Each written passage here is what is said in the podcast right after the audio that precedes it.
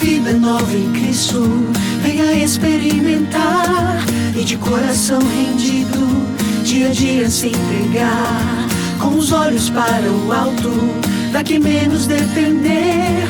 Para o mundo estamos mortos, nossa vida escondida está em Deus. Nasce pro céu, olhe, olhe mais longe, além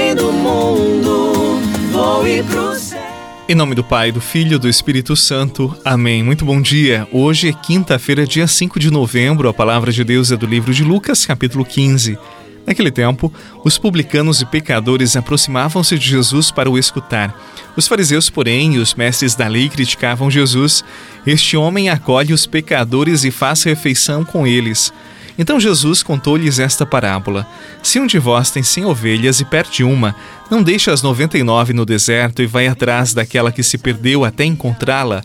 Quando a encontra, coloca nos ombros com alegria e, chegando a casa, reúne os amigos e vizinhos e diz: Alegrai-vos comigo, encontrei a minha ovelha que estava perdida.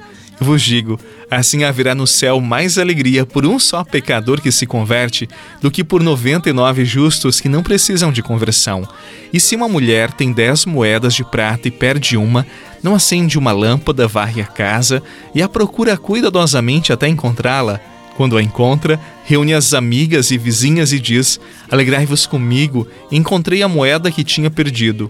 Por isso eu vos digo: haverá alegria entre os anjos de Deus por um só pecador que se converte. Palavra da salvação. Glória a vós, Senhor. Levante para Cristo, não se arraste mais ao chão. Meu irmão, cabeça erguida, ele traz a nova vida, o amor e o perdão. Olhe pro céu, olhe, olhe mais longe, além do mundo, voe pro céu. Busque o alto por sobre a vida. Veja o trono onde está Deus. Ah, ah, ah, ah. Se portanto ressuscitastes, buscai tudo que está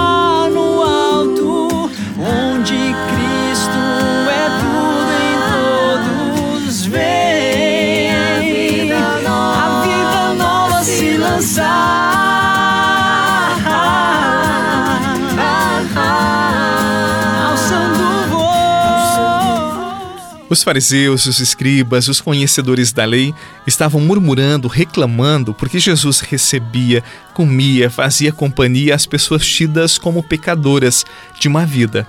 Jesus contando a parábola da ovelha que se perde e a alegria que significa encontrá-la, é como se ele estivesse dizendo que para Deus nada está perdido. Ou mais ainda, que o perdido é mais importante que os 99 que parecem achados. É mais alegria para um pai que tem seu filho de volta do que aqueles que já estão ali com ele. Não que sejam sem importância de forma alguma, é que aqueles que estão com ele precisam junto dele buscar o que está perdido. A igreja não pode se conformar-se com as pessoas que vão à missa. Pelo contrário, a alegria da igreja é fazer-se presente onde as ovelhas de Cristo estão distantes, onde os filhos de Deus estão pelo mundo. Por isso, não pode haver tempo difícil nem pessoas perdidas. O que se perde muitas vezes é a fé, a esperança, é a convicção de que para Deus nada é impossível. Por isso, ninguém pode ser excluído, discriminado, considerado perdido, porque a graça de Deus vai além das nossas possibilidades. Desse modo, nós precisamos saber ser presença no meio do mundo e da sociedade, não para julgar, não para condenar, mas para ser sal, luz, fermento, para ser uma presença de Deus. Vitorioso, meus lábios querem cantar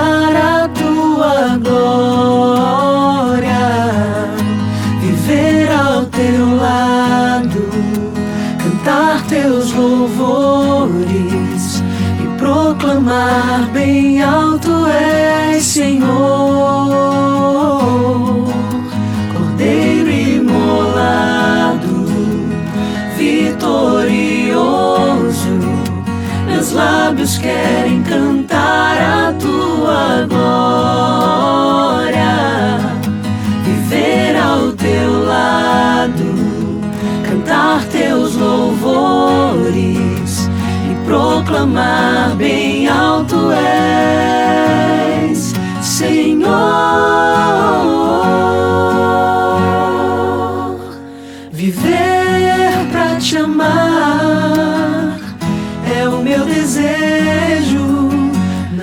não tem por que discriminar, julgar, nem condenar ninguém. Nós precisamos sim ser melhores no compromisso, na santidade, mas jamais deixar de amar aquela pessoa.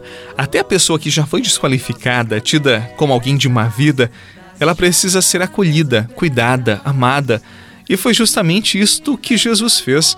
Muitas vezes na igreja nós formamos as panelinhas dos santos e esquecemos que Jesus, ele andou sobretudo com os pecadores, com pessoas de má fama. E quando alguém vai atrás dessas pessoas, ela fica mal falada por fazer justamente aquilo que Jesus fazia. Talvez para muitos grupos religiosos, Jesus também seria mal falado e rejeitado, porque ele andou na sua grande maioria com pessoas que eram consideradas pecadoras, impuras, desqualificadas, e foram estas que acolheram com muita verdade o Evangelho. Foram estes que nos deram os grandes testemunhos de conversão. É preciso abertura de coração. Aqueles que se consideram santos, puros, já purificados por Deus, talvez estejam muito distantes do amor e da misericórdia. Que Deus abençoe nosso coração pecador, que deseja sim a conversão verdadeira e fazer do Evangelho uma verdadeira obra de misericórdia e fazer do Evangelho uma verdadeira norma de vida. Em nome do Pai, do Filho e do Espírito Santo. Amém. Um abraço para você, muita paz, muita alegria e até amanhã com a graça e a bênção do nosso Deus. Cantar teus louvores e proclamar bem alto és Senhor,